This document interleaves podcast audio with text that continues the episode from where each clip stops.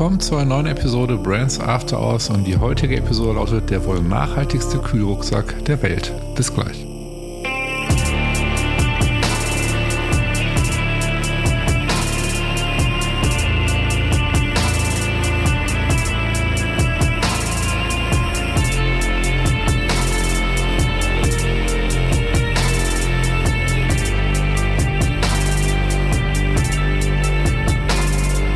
Dass ihr zu einer neuen Episode Brands After Hours und wie gerade schon vom Intro erwähnt, lautet die heutige Episode der wohl nachhaltigste Kühlrucksack der Welt.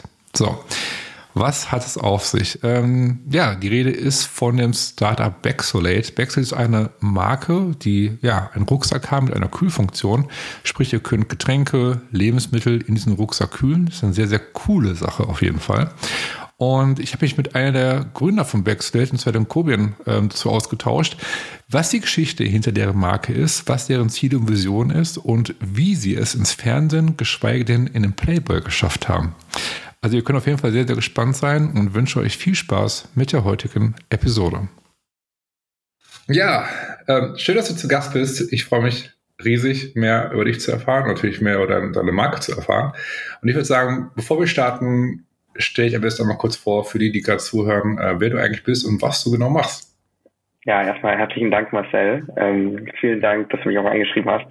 Es immer ein cooles mhm. Format, Podcast ähm, aufzunehmen und da nochmal so ein bisschen auf die Nähkästchen zu plaudern, was eigentlich so hinter den Unternehmen steckt.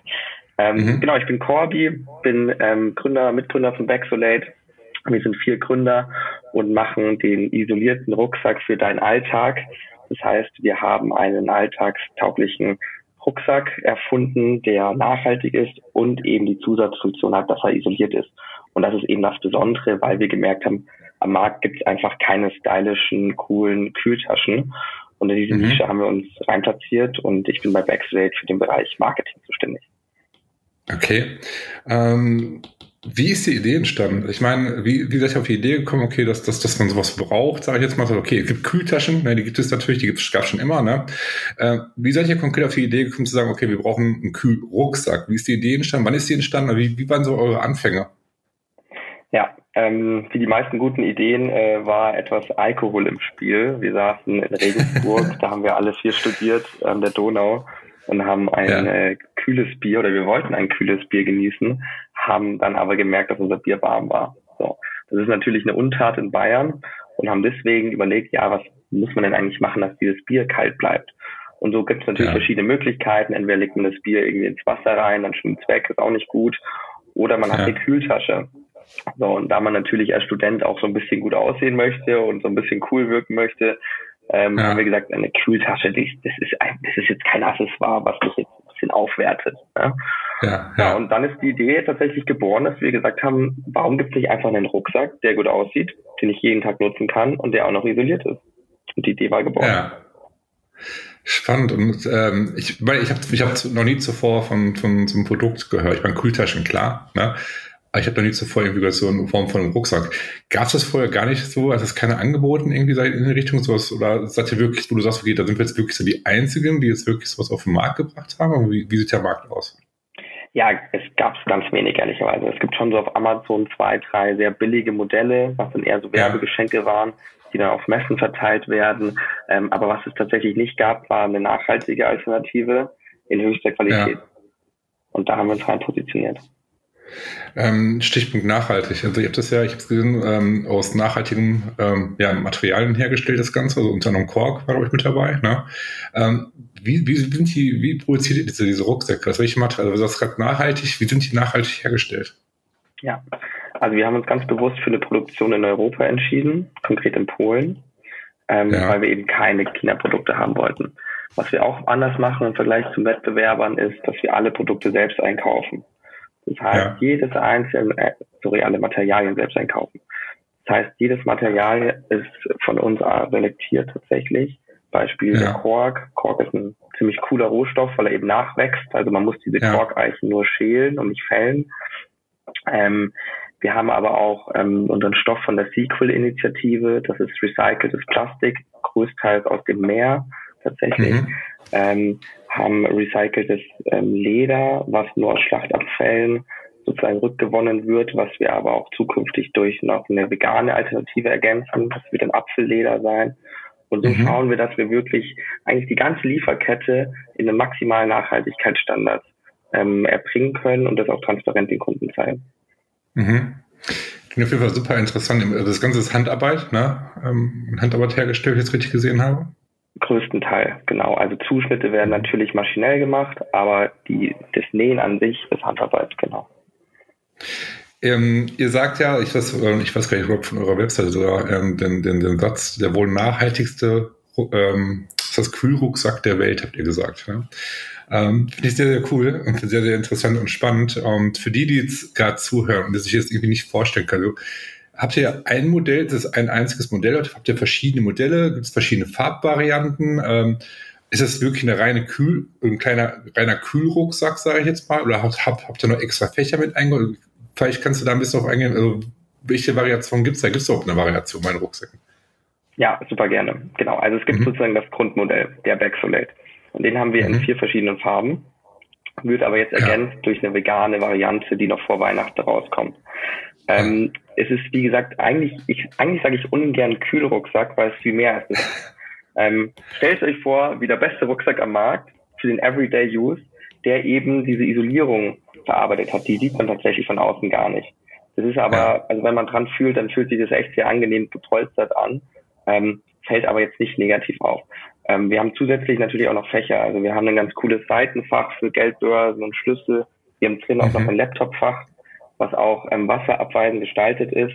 Also du musst mhm. dir vorstellen, du bist in der Uni zum Beispiel, hast deinen Laptop drin und dann willst du noch zwei Bier mit reinnehmen. Dann wäre schlecht, wenn das Kondenswasser tatsächlich an die Technik kommt.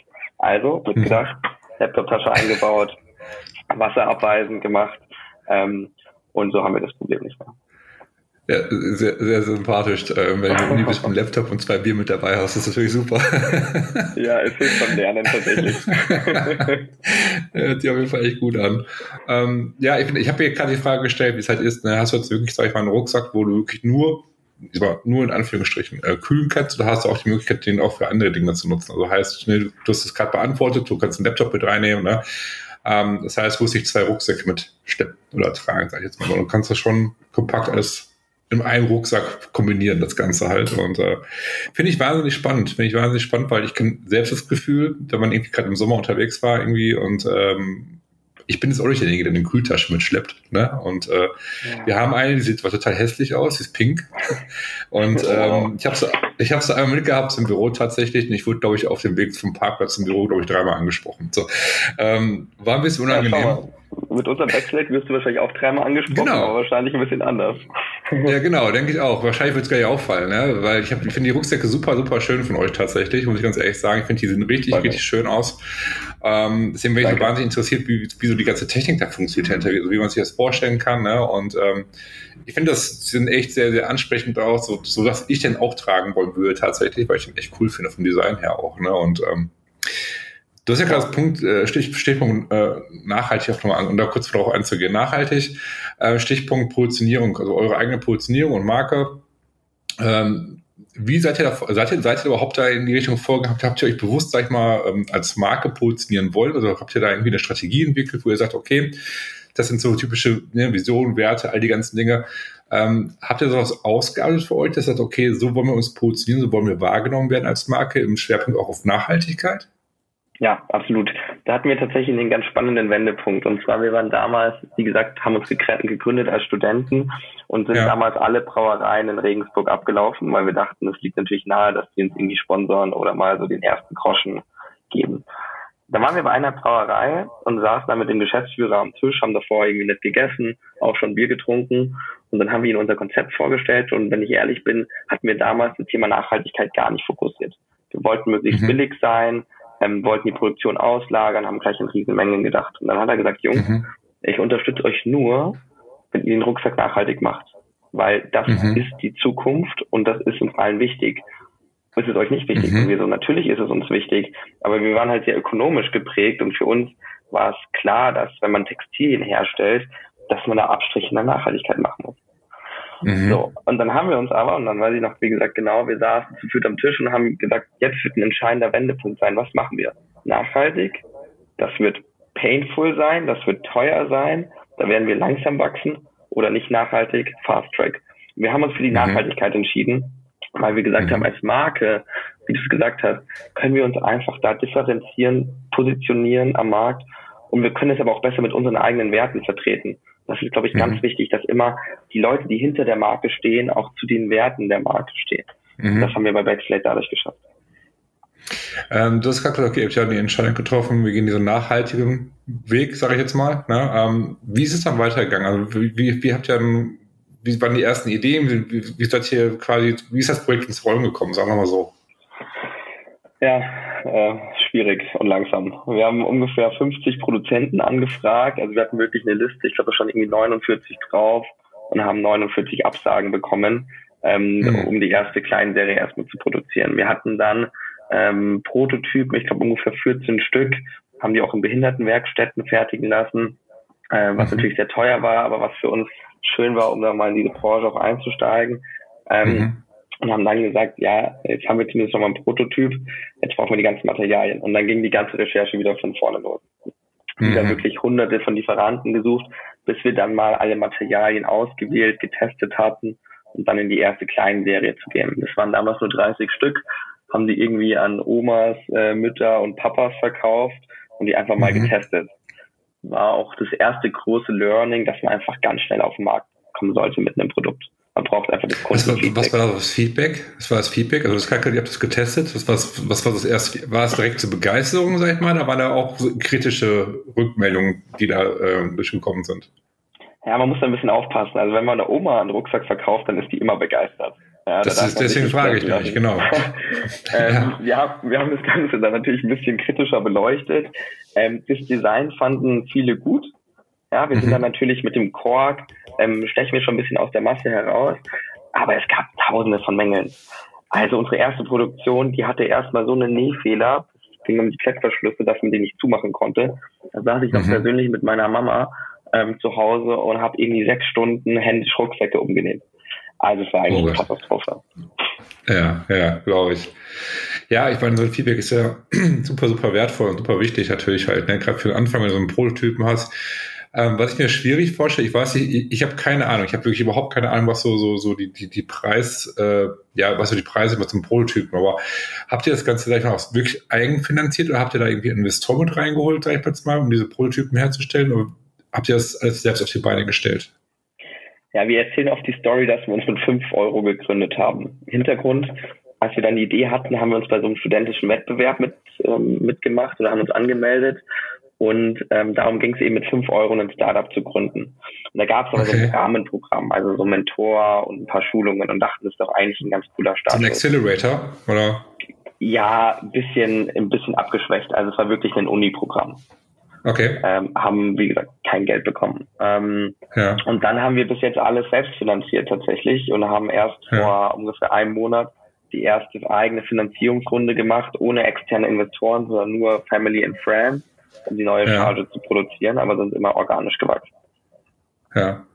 Ja, ist mal so ein Thema mit der Finanzierung. Ich meine, so, so, so einen Prototypen zu entwickeln und dann muss man ein paar Mal abändern noch und hier und da, ist natürlich, es kostet einfach alles Geld. So, ne? Und das, das ist einfach, ähm, ja. Deswegen sage ich, ich habe keine Ahnung, was ich kann mir vorstellen, dass es nämlich nicht günstig ist. Ich habe letztens mit jemandem gesprochen, der ähm, gerade äh, ein, ein, ein äh, Wodka also auf dem Markt, also, äh, ne, irgendwie, irgendwie einzigartig ist anders als anderer Wodka, wie man es ja kennt, auch so ein bisschen im Premium-Bereich äh, verkaufen. Und der hat mir auch so ein, äh, ein bisschen erzählt, so was zu deren Phase, also Prototypenentwicklung und so weiter. Und ähm, das ist auch mega teuer gewesen, aufwendig gewesen. Deswegen so diese, diese Flasche, so diese, die Flasche, die war so hochwertig, wenn die in der Hand gehalten hat, so hochwertig, da, da steht so viel, steckt so viel Arbeit drin, sagte er. Ne? Und das Produkt ist doch gar nicht auf dem Markt. Es ist doch nicht auf dem Markt. Die haben es quasi nur in dieser Prototypphase und haben es dann weiter ausgearbeitet. Und ich könnte mir vorstellen, ähm, dass so solche Rucksäcke noch mal viel, viel komplexer sind. Ne? Also Kapital, ja, also Kühlfunktion, dass es auch funktioniert. Ne? Absolut. Also wir haben zwei Jahre lang nur Entwicklung gemacht und da eigentlich nichts verkauft.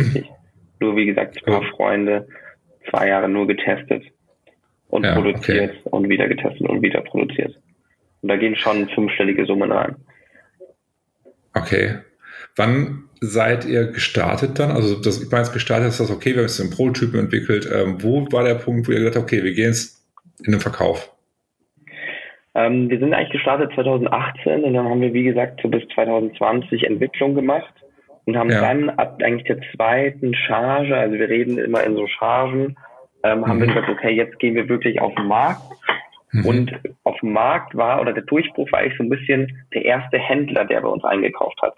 Also dass mhm. wir wirklich das erste Mal im Retail zu sehen waren, das war so der Durchbruch, wo ich sage, da waren wir auf dem Markt und das war so ungefähr 2020. Okay. Es würde mich mal wahnsinnig interessieren. Also, das ist okay. Bei, der Verkauf 2018, da ging das Ganze dann los. Und ähm, du hast letztes Mal, also bei unserem ersten Gespräch vor dem Podcast, hast du ähm, zwei Punkte erwähnt, die ich wahnsinnig interessant fand. Und zwar hast du das Thema Sat1 Frühstücksfernsehen erwähnt. Ähm, jetzt weiß ich noch nicht, worum es geht. Würde mich mal interessieren, was, wie seid ihr da reingekommen? Warum wart ihr da? Also, vielleicht kannst du da ein bisschen drüber erzählen. Würde mich mal wahnsinnig interessieren, weil ich das mal, während das ist ja für euch so PR-mäßig, marketingmäßig natürlich eine super Chance, sage ich mal. Ne? Und ähm, vielleicht kannst du einfach mal kurz die Geschichte erzählen. Ich kenne sie noch nicht. Absolut. Also wir haben tatsächlich, äh, stimmt, ich habe sie dir auch noch nicht verraten. Also das ist nee. äh, tatsächlich, weil ich erzähle jetzt erstmalig. Ähm, wir haben so ein paar ganz komische Sachen irgendwie erlebt im Marketing, weil wir, mhm. warum auch immer, regelmäßig von irgendwelchen Medien angesprochen werden, verschiedenster Art. Und das war mhm. eines Tages auch eine E-Mail, die ich bekommen habe an die Info-Ad-E-Mail und da hatte sich eine Moderatorin gemeldet, eben von Sat 1. Und ich dachte, das mhm. ist ja sicher ein Spam. Also das, mich schreibt ja von Sat 1 ja, nicht genau. einfach jemand an. Ja, und habe ja. erstmal so die E-Mail gecheckt, ne, da klickst du erstmal drauf, ob das nur so mit dem Klarnamen verdeckt ist. Und dann hieß es, ja, hi, äh, ich bin die so und so und wir drehen morgen, nee, übermorgen eine, eine Sendung für das Sat 1 Frühstücksfernsehen und wir wollen euch gerne reinbringen, kannst du mit Rucksack schicken. So, und das fand ja. ich schon etwas suspekt, wenn ich ehrlich bin, ähm, weil wir schicken ja nicht einfach so einen Rucksack rum. Ja, Lange Rede, ja. kurzer Sinn, dachte ich mir zu gut, um wahr zu sein, war Gott sei Dank eine Handynummer in der Signatur, bis auch eine deutsche Nummer war. Ähm, ja. Und habe da angerufen und es hat sich tatsächlich herausgestellt, dass die noch spontan einen Sendeplatz frei hatten. Also es ist jetzt nicht eine, keine lange Frequenz, aber es ging um das Thema so nachhaltige Produkte. Wir haben dann per Express ähm, der Dame einen, einen Rucksack geschickt und waren dann so kurz vor Weihnachten ähm, im Sat 1 Frühstückfernsehen. Was ganz interessant war, war, dass ähm, wahrscheinlich aus markenrechtlichen Gründen, was wir nicht wussten, kein Logo und kein Name gezeigt wurde. So, das war ah, natürlich schade. Interessant. Ähm, nichtsdestotrotz, und ich weiß immer noch nicht genau, wie da die Zuschauer drauf kamen, war das natürlich der Umsatzstärk oder die umsatzstärkste Stunde, die wir je hatten. Also irgendwie. Wahrscheinlich wohl ein Name, oder? Dann, dann, dann persönlicher Vor- und Nachname, denke ich mal wahrscheinlich. Wurde auch nicht gezeigt. Also es hat tatsächlich nur die Moderatorin okay. den Rucksack vorgestellt, ja. ähm, aber hat keinen Namen irgendwie gesagt und auch das Logo war eigentlich nicht richtig zu sehen. Ähm, und war gar nicht in der Show drin. Die haben, nur den, die haben nur den Rucksack gezeigt. Die haben nur den Rucksack gezeigt tatsächlich. Ach so, okay, okay. Ja, ja, genau. Und ähm, das war irgendwie eine krasse Erfahrung, was zuerst natürlich irgendwie ein bisschen frustrierend war. Auf der anderen ja. Seite da zu sehen, die wie sehr die Leute, also unsere Message war so, wie sehr die Leute doch an dem Rucksack interessiert sein mussten, um zu recherchieren, um den dann zu finden, um ihn dann zu bestellen. Das ist erfolgt. Das ist erfolgt. Also, ja, vor allem, ich habe jetzt gerade noch gedacht, wenn sagst, so PR-mäßig Marketing, das ist natürlich eine super Chance. Ich meine, da, da, da träumt doch ein Startup von, ne, zu sagen, okay, du kommst ins Fernsehen, hier ist unser Produkt, ne? Wir haben mega Reichweite in dem Augenblick und ähm, aber ich wusste es nicht, dass sie dann wirklich so Sachen, so ganz klar den Namen raushalten, ein Logo raushalten. Das habe ich jetzt nicht, äh, also ich, vor allem mit welchem Zweck haben das Ganze dann vorgestellt, wenn sie euch nicht präsentieren? Haben sie einfach den Rucksack gezeigt, hier ist aus Kork, was haben die, wie haben die das Ganze präsentiert? Genau, ganz neu auf dem Markt. Ähm, hier ein Startup irgendwie aus, aus Bayern, äh, hat einen isolierten Rucksack aus Kork. Das ist irgendwie ja. unser top nachhaltiges Produkt der Woche oder so. Also irgendwie war es ja, ein, bisschen, ein bisschen skurril fand ich auch. Ja, finde ich total skurril, so was du gerade erzählst und so. Und ich hätte, kann es total nachvollziehen, dass man irgendwie, wenn man es so hört, so, man freut sich natürlich dermaßen darüber und das ist ja irgendwie total so frustrierend in dem Augenblick.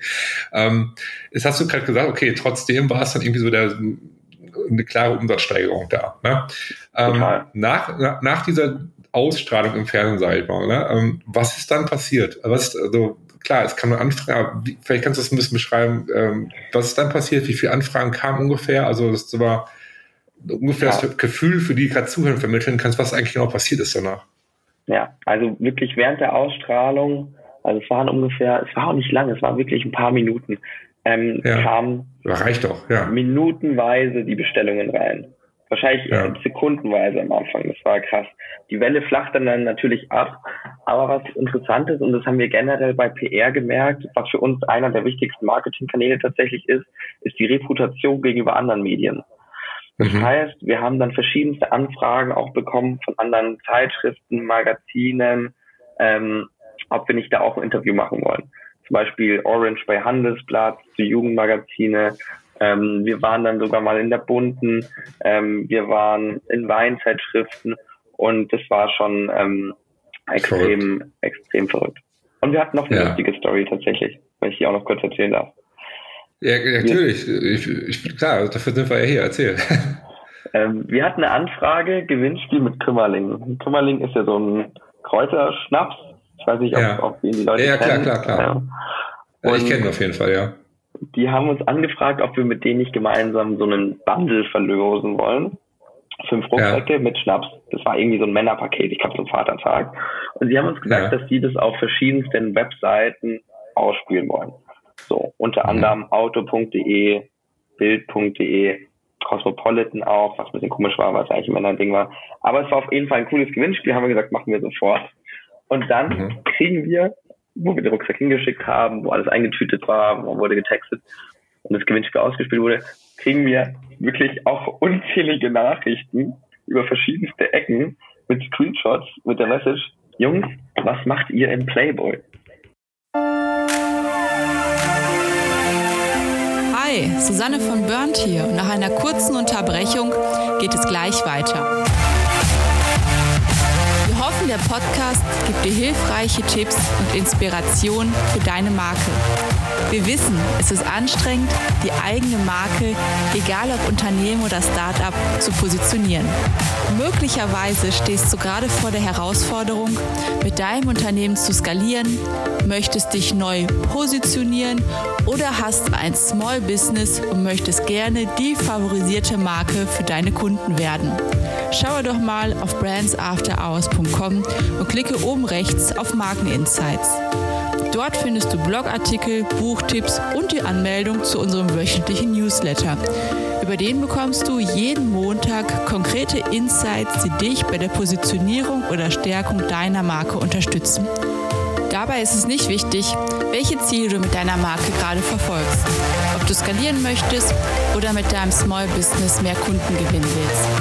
In dem Newsletter gibt es für jede Situation individuelle Vorgehensweisen, sodass für dich das Richtige dabei ist.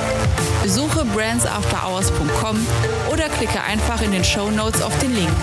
Und schon bekommst du hilfreiche Insights zur Positionierung deiner Marke. Jetzt geht's weiter und ich wünsche dir viel Spaß mit der heutigen Episode. Und dann erst mal, ich, ich kann meinen Augen gar nicht ich liebe, also haben die, weiß ich jetzt auch nicht, was machen wir im Playboy? Ich habe ja auch erstmal gar nicht an den Wechsellate gedacht. Ich dachte so, oh wei, oh wei, was, was wurde denn hier veröffentlicht? Ja, ja, ähm, ja, ja. Aber Kümmerling hat tatsächlich dieses Gewinnspiel, was ja eigentlich auch Sinn macht, ähm, im Playboy ja. groß promoted, also online. Wir reden jetzt nur von online. Ähm, ja. Und das war mega erfolgreich. Ja, das war. Das die haben eine Werbeanzeige geschaltet im Playboy. Also genau, auf der Website bei denen. Auf der Website, genau. Und da gibt's immer so gehighlightete Gewinnspiele ähm, Und da haben sie das ganz groß auch über mehrere Wochen tatsächlich ähm, promoted. Und es war natürlich irgendwie auch so eine lustige Fun-Story, dass wir gesagt haben, ja, wir haben es zumindest einmal äh, in unserem Playboy geschafft.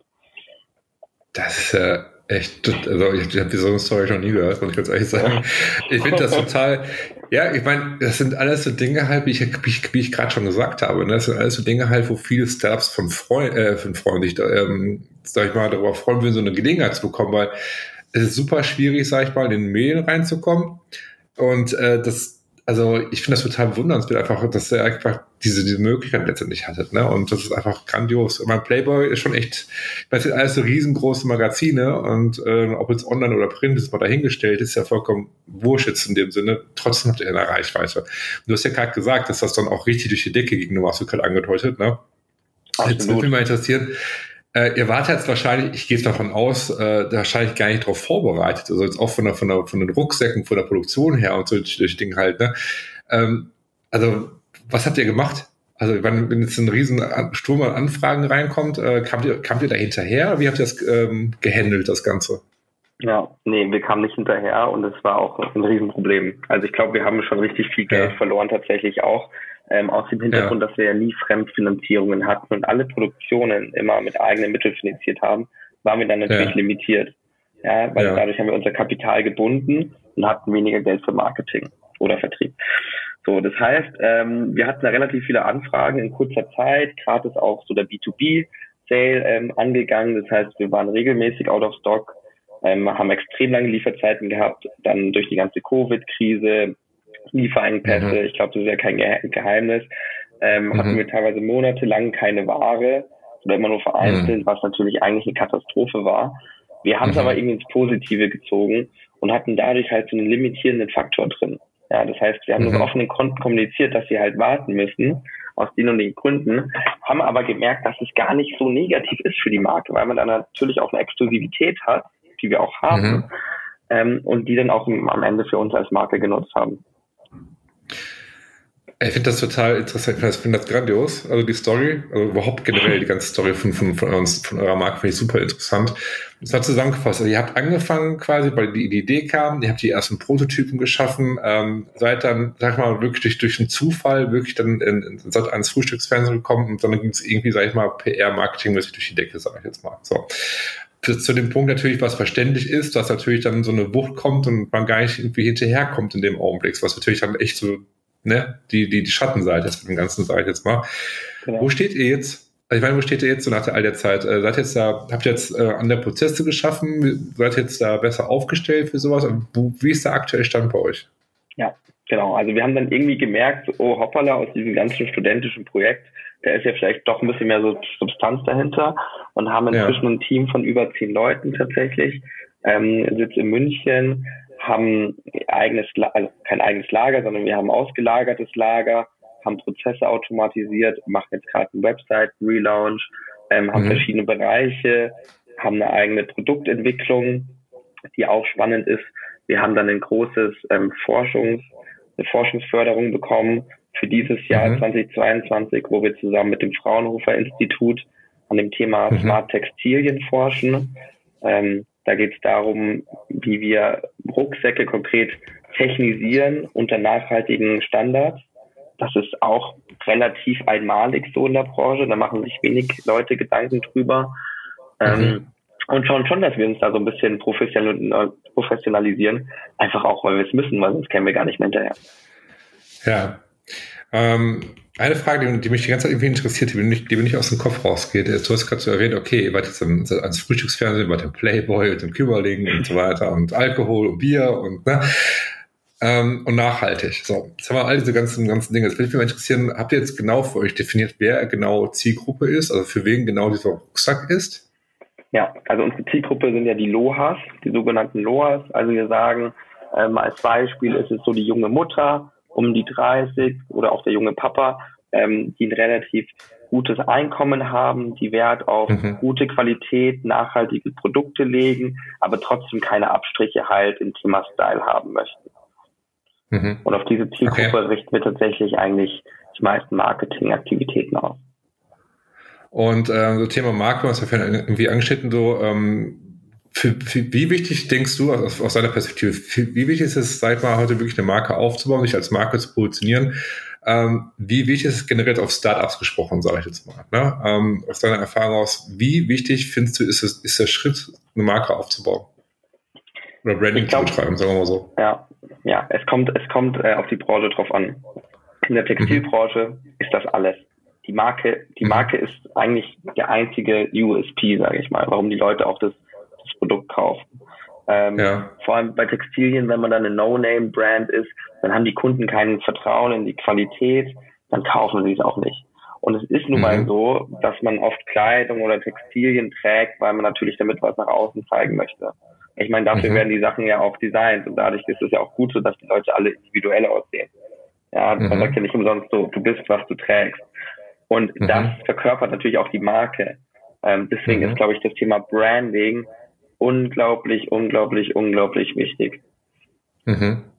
Tatsächlich, Und, ähm, ja. einen Punkt möchte ich noch gerne ergänzen, weil das wird auch immer relevanter, auch für Startups. Ähm, wir denken jetzt immer gerade aus der Branding-Perspektive gegenüber äh, der, oder als Verkaufspunkt gegenüber dem Endkonsumenten. Hm, was wir auch gemerkt haben, dass das Thema Marke extrem entscheidend ist gegenüber intern, das heißt Employer Branding. Ja, wir probieren ja auch ja. ständig neue Leute und die besten Leute zu rekrutieren und die haben ja. auch nur Bock auf eine geile Marke. So. Ja. Deswegen muss man eigentlich das Thema Branding von zwei Perspektiven betrachten. Ja, ähm, bin ich zu 100% bei dir. Das Ding ist halt natürlich, ähm, also ich meine, ich habe schon ein paar Mal das im Podcast ja auch, glaube ich, erwähnt. Also ich bin, ich bin kein Fan von dem klassischen Employer Branding. Ähm, also was ich meine, ist halt Unternehmen, die sagen, okay, wir haben das Problem, wir brauchen Mitarbeiter, lass uns mal eine Employer Branding Kampagne entwickeln. So. Und dann, sage ich mal, sich im Purpose einen Hahn herbeiziehen und das Ganze kommunizieren. Und wenn der Mitarbeiter oder Mitarbeiterin anfängt, finde ich die von dem all den nichts wieder im Unternehmen und fängt wieder an, sage ich mal, ne, darüber nachzudenken, zu kündigen. So gibt es ja ganz viele Berichte inzwischen drüber. Deswegen, ähm, so Markenkern, Markenaufbau, finde ich, sollte einfach alles beinhalten. Also heißt, wie du gerade schon angedeutet hast, so heißt äh, nach außen die Kundenzielgruppe und die interne, die Mitarbeiter natürlich halt. So. Und das ist auch bei Startups ein ganz wichtiger Punkt aus meiner Sicht, weil ähm, die Marke wird von innen nach außen gelebt. Wenn der Mitarbeiter das nach außen trägt, kommuniziert, auf, auf welchen Kanal auch immer, eure Kunden merken das ja, die erleben ja euch als Marke. So. Und das ist, was viele unterschätzen halt. Und das ähm, auch das Kulturthema, warum möchte ich da arbeiten? Das ist ja immer wichtiger. Es gibt ja mittlerweile zahlreiche Studien, die belegen, ähm, dass, dass viele äh, schon Gehalt ist natürlich nach wie vor wichtig. Du musst dann deine, deine Mieten, deine, äh, deine Kosten, ich, natürlich äh, bezahlen können, die du hast jeden Monat. Aber viele sehen sich immer mehr, also ständig die Frage, okay, ähm, wo möchte ich arbeiten? Ne? Ähm, passt es zu mir? Und ähm, also das Purpose-Thema wiederum, also sind wir beim Purpose halt, ähm, der ist nicht so bei den her herbeigegriffen. Für, für viele ist es wirklich wichtig und ähm, ja, ein Entscheidungsfaktor, wo man arbeiten möchte. So, ob das mit den eigenen Werten übereinstimmt, ob man irgendwie ähm, ja ein Teil, also etwas Großen ist hinterher, sage ich jetzt mal. Ne? Und das ist ja das, was du gerade so ein bisschen angesprochen hast. Ähm, was ich wahnsinnig interessant finde und ich finde das total toll, was du sagst. Und ähm, spätestens der Skalierungsphase, also ich, vom Scale-Up sprechen, die sag ich mal schon, also ihr seid ja auch schon quasi in der Skalierungsphase drin. Ne? Ihr Mitarbeiter, ihr wächst jetzt, äh, nicht quasi, ihr seid in der Skalierungsphase. Ähm, aber je größer du wirst und du später sagst als Startup, okay, wir gehen jetzt in andere Länder rein, wir skalieren gerade so schnell, weil es Investor mit reinkommt, du wächst so schnell, dann hast du ein Problem, Mitarbeiter schnell zu finden. Dann brauchst du halt eine gute Kultur, so intern, dass du sagst, okay, ähm, Leute, Menschen wollen bei dir arbeiten. Ne? Und das ist einfach, was, glaube ich, viel unterschätzt wird halt. Und ja, also ich weiß, wie geht ihr da vor mit der Kultur? Das würde mich mal interessieren. Ja, also da, dazu noch ein Kommentar. Ich, ich bin da absolut bei dir und vor allem, man denkt vielleicht oft, ja, um eine Marke aufzubauen, brauche ich viel Geld. Und das ist ein Riesending. Stimmt aber gar nicht. Ja. Man kann Richtig. allein eigentlich mit der Kultur eine Marke schon aufbauen. Also eigentlich braucht man ja. nichts. Einfach nur so, wie man redet, wie man sich verhält, dieses ganze Wort- und Bildsprache, das sind natürlich alles Elemente, um diesen Purpose einfach zu formulieren. Wie gesagt, da braucht man ja. keinen Fan für. Das, ja. das kann schon eine starke Marke ausmachen. Ähm, ja. Kultur ist bei uns natürlich auch ein Riesenthema. Ähm, wir haben, oder wir sind tatsächlich relativ dezentral, also wir haben Mitarbeiter und Mitarbeiterinnen über ganz Deutschland verteilt. Ähm, wir machen fast alles digital. Ähm, das heißt, da eine Kultur zu etablieren, ist nochmal schwieriger. Kurz mhm. zwei, drei Beispiele, wie wir es schaffen. Wir machen regelmäßig Teamabende, ähm, wo wir dann halt digital irgendwie ähm, ganz coole Events veranstalten. Ähm, wir haben aber auch einen Coworking Space, auch digital. Das heißt, wir haben in der Regel, dass immer, wenn man eigentlich am Arbeiten ist, geht man in diesen Coworking Space rein, einfach um mhm. sich zu mhm. sehen, um das Gefühl zu haben, dass man irgendwie nicht alleine ist. Wir machen auch immer wieder so ähm, physische Treffen in ganz Deutschland, wo sich dann halt die Leute, die irgendwie in der Region sind, ähm, treffen, um so zu schauen, dass wir halt, obwohl wir diese Hürde ähm, von Teams, äh, Zoom und Co. haben, eine Kultur etablieren können, die cool ist, die Startup-like ist und wo die Leute einfach Bock drauf haben. Hört sich echt cool an. Finde ich wahnsinnig cool. Das unterstützt auch so mein Mindset. Ich sage auch, ähm, viele Startups äh, schrecken wirklich zurück am Anfang zu sagen, Branding brauchen wir nicht, Branding machen wir später, weil A, ist zu teuer, können wir uns nicht leisten. Oder halt ganz oft, was ich ähm, das auch mitbekomme, ist, dass auch Startups manchmal gar nicht irgendwie ernst genommen werden von Agenturen. Dass sie sagen, ne, haben wir keine, die reagieren dann gar nicht auf die, auf die, auf deren Anfrage zum Beispiel, finde ich noch schlimmer. Aber dabei die Wahrheit ist eigentlich, dass es immer mal immer mehr Agenturen und ähm, auch Berater gibt, sag ich mal, die auf Startups zugehen und sagen, die Angebote schnüren, sag ich mal, das gibt's auch. Aber letztendlich, und jetzt auch vielleicht, was du gerade gesagt hast, auch, ähm, was ich auf jeden Fall genauso sehe, ist halt, ich sag, wir sagen generell bei uns in der Agentur immer, äh, jeder kann eine Marke heute, äh, jeder kann eine Marke mitentwickeln. So. Das Ding ist halt nur, dass du einfach verstehen musst, was eigentlich Marke ist, also, dass du jemanden hast, der zeigt, okay, vielleicht beratend zur Seite steht, aber letztendlich muss das Team die Marke entwickeln, weil damit es auch noch von innen außen glaubhaft gelebt. So. Ja, und äh, man braucht, deswegen, ich bin immer ein Riesenfeind von den, von, von den ganzen, ich, ich nenne es mal Marketingberater, ähm, die dir direkt sagen, was du brauchst. Du brauchst das und das, das und das und so musst du das machen, so musst du das machen. So nach, er gibt quasi einen Plan vor, wie ihr das zu tun habt und habt euch dann dran zu halten, sagt man. Das, da bin ich mal sehr, sehr kritisch halt. Ähm, weil letztendlich müsst ihr das ganze Leben. Ihr müsst eure Idee mit einbringen, eure Überzeugung mit einbringen, eure Tonalität. Also, ne, das meine ich halt. Und deswegen ähm, finde ich das wahnsinnig gut, was du gesagt hast und ähm, bin da zu 100% bei dir, auf jeden Fall. Ähm, ja, du wolltest was sagen. Nee, ja, freut mich. Ähm, und ich, so. ich, wie gesagt, ich, ich stütze echt total, total deine Sichtweise auch. Ähm, und wie gesagt, ja. es braucht nicht viel, um eine Marke zu etablieren, wobei natürlich manchmal auch so ein bisschen Inspiration von außen, ob es jetzt ein Berater ist oder einfach mal irgendwie Podcast hören, ne? Ähm, oder whatever lesen, schadet auch nicht, um sich da ein bisschen äh, mal Input zu holen, wie man so eine Seite ich mein, Klar, du brauchst natürlich schon einen richtigen Prozess irgendwo da, aber das Ding ist halt, ähm, es ist ein langfristiger ja. Prozess. Hier geht die Filz auf gleich und ähm, Markeaufbau ist wichtig und es ist halt nicht immer, es heißt nicht immer, Marke ist gleich viel Geld und Marke ist auch nicht gleich immer gleich Amazon oder Coca-Cola. Also Marke ist ja ähm, schon was viel, viel kleiner, als was in den Köpfen stattfindet, sag ich mal. Ne? Und es ist einfach, ähm, ja, also viele Startups sehen das einfach äh, verstehe es einfach vielleicht, ja, nicht falsch, würde ich nicht sagen, aber die wissen einfach gar nicht, dass es auch mit einfachen Mitteln letztendlich geht. Ich finde, ihr macht einen super Job auf jeden Fall. Und ähm, ja, ich finde es einfach grandios, ne, die ganze Geschichte, die du gerade erzählst mit dem, mit dem PR und Marketing und so, man, das ist, äh, wo viele, wie gerade schon zweimal erwähnt, äh, viele von träumen einfach von so einer Möglichkeit. Ne? Und äh, mal, ich weiß nicht, momentan, auf LinkedIn, ich sehe regelmäßig solche Werbeanzeigen. Ich weiß nicht, wer es ist, da kommen immer so Anzeigen, ja, mit deinem Startup in einer, in einer, in FAZ, äh, in einer FAZ zum Beispiel oder WAZ, die ganzen Zeitungen halt, die ganzen großen, die es so gibt. Ähm, die locken natürlich mit irgendwelchen Angeboten. Ich weiß nicht, welches Angebot dahinter steht. Das, heißt, die sprechen natürlich irgendwo Bedürfnisse an, weil Startups natürlich auch immer spreche, die wollen natürlich Reichweite haben, die wollen natürlich sichtbar werden. Ähm, viele nutzen die Chance zu sagen, okay, wir bewerben uns für die Höhle der Löwen zum Beispiel. Na? Habe ich jetzt auch ein paar mitbekommen, ähm, mit vielen gesprochen, die da waren und hingehen wollen. Und ähm, ja, das ist genau das Gleiche auch. Ne? Da sind sie dann da und bei vielen kam auch dieser Boom hinterher, dieser, dass da Bestellungen eingegangen sind. Da waren sie aber nicht auch vorbereitet zum Teil. Ne? Also ähm, das sind, glaube ich, so die Wege, die gehen. Ich glaube, was, was ihr jetzt da hattet, das war einfach ähm, ja großartig einfach letztendlich. Ne? Ich finde das total gut einfach für euch und äh, kann, mir, kann mir schon richtig vorstellen, auch die Mail, die du gerade beschrieben hast, die erste, ich hätte ja genauso reagiert. Ich hätte auch so gedacht, so, ist das seriös, ist das ein Fake, ähm, weil dann kriegst du so eine E-Mail. Ja? Also ich glaube, was immer so ein bisschen unser Erfolgsrezept war, dass wir nie diesen Druck hatten, groß zu werden. Wir haben das am Anfang mhm. immer als Nebenbei-Projekt gemacht. Ähm, und ähm, dadurch, dass wir nie auch externe Investoren drin hatten, wir haben ja aktiv Investoren abgelehnt, konnten wir halt unsere ja. Marke auch so aufbauen, wie wir es wollten. Und wenn es halt keine Presseanfrage gab für ein paar Wochen, dann gab es halt keine. Und dadurch, dass es so ungezwungen war, ähm, konnten wir ganz anders auf die Sachen auch einfach zugehen und die auch irgendwie stressfreier annehmen und auch umsetzen am Ende. Das finde ich interessant, dass du das gerade sagst, weil du sagst, die Startups natürlich immer sprechen, die denken immer halt groß, ne? Groß werden und hier und da und wie kriegen wir Investoren, wir müssen pitchen und hier und da. Und ich meine, das ist natürlich jeder, jeder verfolgt andere Ziele, ganz klar. Ne? Ähm, ich, also beziehungsweise jetzt wir mit der Agentur zum Beispiel und waren da Anfang genauso, das war 2010, das ist auch schon ein paar Jahre her, ne? Ähm, und äh, da, da war für mich war von vornherein klar, als ich gesagt habe, Investoren wollen wir nicht.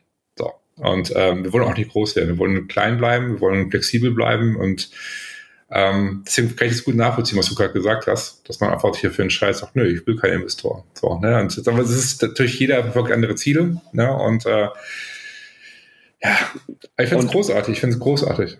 Ja. Bereust du, bereust du die Entscheidung, dass ihr keine Investoren reingeholt habt? Nein, überhaupt nicht. Genau. Und da bin ich eben überhaupt auch mit nicht. dir wieder einer Meinung. Überhaupt nicht. Äh, ich bin total froh, ich kann ehrlich sagen, dass ich ähm, alle Anteile habe von, von, von dem Unternehmen, dass ich volle Entscheidungskraft habe. Ich kann äh, das Ding vor die Wand fahren, theoretisch. Äh, es liegt in meiner Hand, so ein bisschen. Also ich, ja, und das ist halt, es ist, ist keiner jetzt da, der irgendwie ähm, der sagt, was ich zu tun habe oder wie auch immer, sage ich jetzt mal. Also ist, ähm, diese Freiheit finde ich schon, ja, weiß ich sehr zu schätzen einfach. Ne? Und ähm, Deswegen bei Investoren ist es ein bisschen schwieriger. Klar, es besteuert das Ganze, du kriegst das Geld, ne, und kannst du sofort irgendwelche Kampagnen schalten, hast dann Kontakte und Netzwerk und so weiter. Das hat so eine Vor- und Nachteil, denke ich halt. Weil es ist halt, glaube ich, das Ding letztendlich ist, glaube ich, dass äh, es kommt darauf an, was du willst als Startup, ne, wo du dich siehst. Genau, und ich glaube, man muss aber vielen Gründern auch ein bisschen diese Angst nehmen, dass man, wenn man nicht total schnell skaliert, und in Millionenumsätze reinkommt, dass man dann irgendwie versagt hat oder dass es auch nur diesen einen Investorenweg gibt, weil das stimmt einfach nicht. Man kann auch mhm. organisch eine Brand aufbauen. Es dauert zwar vielleicht mhm. länger und es ist vielleicht auch nicht für jedes Produkt der richtige Weg, aber mhm. ich finde immer das Wichtigste ist einfach mal zu machen und einfach mal die mhm. eigenen Ideen umzusetzen und dann einfach zu gucken, was mhm. passiert. Ja, ja, es ist, äh, ich finde das immer interessant. Ich, vor nicht allzu langer Zeit habe ich auch mit einem Startup unterhalten, ähm, ohne jetzt einen Namen zu nennen, aber die kam auch aus äh, einer ähnlichen Branche wie ihr, ne, die auch ähm, Taschen produzieren, sag ich, Taschen produzieren, so und auch nachhaltig produzieren, all die ganzen Dinge. Und äh, die sind zu dritt aktuell, meine ich, in Erinnerung zu haben, sind zu dritt und die sind auch an, an einem Schritt, wo sie sagen, okay, wir müssen jetzt wachsen müssen, brauchen mehr Mitarbeiter. So. Und man denkt halt so, ja, viele sollen ja ein Start-up und hat ein paar Taschen, ist ja, ist ja schön und gut und so. Ne? Als sie dann gesagt haben, ja, wir haben 1,4 Millionen Umsatz gemacht letztes Jahr. Also was? So in dem Augenblick, ne? Und äh, die haben auch keine Investoren gehabt. So, die haben alles selbst aufgebaut. Ne? Und ähm, deswegen ist halt die Frage, was man will. Es ist, ähm, ne, die einen sagen, wir wollen ganz schnell wachsen, wir müssen jetzt irgendwie den Markt erobern, wir müssen irgendwie deutschlandweit werden. Es ist, kommt drauf an. Also ich kann beide Seiten verstehen. Ich habe mich bewusst dafür entschieden, damit zu sagen, na, Investoren möchte ich nicht, ähm, kam für mich nie in Frage. Aber es ist halt so eine Charakter, so, was man will letztendlich halt. Ne? Und ähm, ja, von daher, ähm, bevor wir zum Ende kommen, ähm, wichtige Frage natürlich erstmal, was sind eure nächsten Ziele für die nächsten, ich sag mal, fünf Jahre, zehn Jahre, wo seht ihr euch da? Ja. Also wir haben natürlich ganz klare Umsatzziele. Also wie gesagt, jetzt, äh, jetzt kommen wir doch wieder in dieses wirtschaftliche Denken rein. Wir haben ganz klare ja. Umsatzziele gemacht ähm, äh, die natürlich irgendwie auch gebenchmarkt ist. Du hast gerade so von, von anderen Startups hast du schon mal so eine Zahl gedroppt. Also das sind natürlich ja. für uns jetzt auch keine unbe unbekannten Ziele und ja. Zahlen. Ähm, wir wollen aber auch vom Team her wachsen. Ähm, ja. Wir wollen echt ein Stammteam aufbauen, wollen, wie gesagt, mehr in dieses Thema Smart Textile auch reingehen. Also mhm. ähm, immer, also für uns ist ganz wichtig, immer Style und Funktion zu kombinieren. Das sozusagen mhm. im Dreieck ergänzt mit dem Thema Nachhaltigkeit da glaube ich, werden noch ziemlich coole Sachen auch auf den Markt kommen, die so der Markt noch nicht gesehen hat. Ähm, mhm. Kleiner Sneak Peek, ich rede da von wirklich technisierten Rucksäcken, ganz ohne Kabel, ähm, mhm. die sich äh, auch induktiv vielleicht aufladen können. Ähm, let's see, ich glaube, da darf man, da darf man gespannt sein. Ähm, und der Rest, ganz ehrlich, keine Ahnung. Mal gucken, was passiert. Ich bin sehr, sehr gespannt auf jeden Fall. Also ich, ich sag's, äh, ich würde mich wahnsinnig freuen, wenn wir irgendwie, was ich in absehbarer Zukunft nochmal irgendwie, äh, vielleicht sogar in einem Podcast hier sprechen. Wie gesagt, weil ich das ähm, immer spannend finde, wie man sich einfach, wie eure Reise weitergeht. Vielleicht gibt es noch weitere spannende äh, Stories, wo ihr irgendwo keine im Fernsehen wart, im Radio wart oder wie auch immer. Ähm, finde ich super interessant auf jeden Fall. Und natürlich ganz zum Schluss das ganz, also das Allerwichtigste natürlich, ähm, für die, die jetzt gerade zuhören, ähm, wie kann man mit dir in Kontakt treten? Äh, wo findet man euer Produkt? Ähm, vielleicht kannst du das kurz aber noch, ja, mitteilen? Gerne, gerne. Ähm, also unsere Website ist www.backsolate und zwar barksolate.eu geschrieben. Ähm, auch gerne einfach an die info at backsolate.eu ähm, eine E-Mail schreiben. Also wir haben es tatsächlich so gemacht, dass jede Info-E-Mail, ähm, dass ich die persönlich lese, das habe ich irgendwie mir so angewöhnt. Das war manchmal ein bisschen mhm. ähm, Pain, weil es doch sehr viele E-Mails sind. Aber da kann man mhm. garantiert sein, dass die E-Mail auch bei mir ankommt und sonst auch gerne auf Instagram oder den gängigen Social Media Kanälen einfach Vexelate eingeben. Okay, auf LinkedIn bist du auch verfügbar, ne, für die, die auf LinkedIn unterwegs sind. Also genau. Instagram, also ich kenne viele, die sind nur auf Instagram, es gibt viele, die sind nur auf LinkedIn, kann ich mittlerweile. Deswegen, ähm, LinkedIn haben uns ja auch gefunden, ne, und, ähm, genau. genau. einfach LinkedIn, Corbinian Camps. Ich bin großer Fan von LinkedIn und von Connections. Gerne einfach ja. zufügen. Freue ich mich. Okay. Cool. Ja, was soll ich sagen? Vielen, vielen Dank ähm, dass du zu Gast im Podcast warst. Ich fand äh, das wahnsinnig interessant und ähm, für die Geschichten, die du geteilt hast in diesem Podcast, äh, für deine Transparenz vor allen Dingen auch, dass du auch da ein bisschen mehr ins Detail gegangen bist, was auch nicht mal selbstverständlich ist, weil viele auch immer sagen, nee, da bin ich ein bisschen vorsichtig mit den Aussagen. Ähm, ich finde das sehr, sehr gut, weil ich denke, gerade viele, die jetzt gerade bei dem Podcast jetzt zuhören, ähm, einfach auch ja viele von dir, auch von deiner Erfahrung lernen können und was man vielleicht machen sollte, vielleicht auch nicht machen sollte und auch vielleicht ein bisschen die Angst, wenn man vielleicht auch gerade dabei ist zu gründen erst, ähm, ne, da auch vielleicht ein bisschen so den Mut zu bekommen und wirklich einen Schritt zu wagen, einfach zu machen. Ne? Und ähm, in diesem Sinne, schön, dass du zu Gast warst in meinem Podcast. Ja, herzlichen Dank. Freue ich mich. Sehr, sehr gerne. Das war das spannende Gespräch mit Kobian von Backsolate. Und wenn du jetzt mehr über die Marke erfahren möchtest und dich für deren Rucksäcke interessierst, schau mal auf jeden Fall auf deren Webseite vorbei, backsolate.eu oder findest direkt den Link unten in den Show Notes. Wenn du zum ersten Mal diesen Podcast reinhörst und dir dieser Podcast gefällt, würde ich mich wahnsinnig freuen, wenn du beim nächsten Mal wieder mit dabei bist und diesen Podcast abonnieren würdest, damit noch mehr Menschen wie du bzw. mehr Startups wie du von diesem Podcast erfahren. In diesem Sinne, schön, dass du dabei warst und bis nächste Woche. Ciao.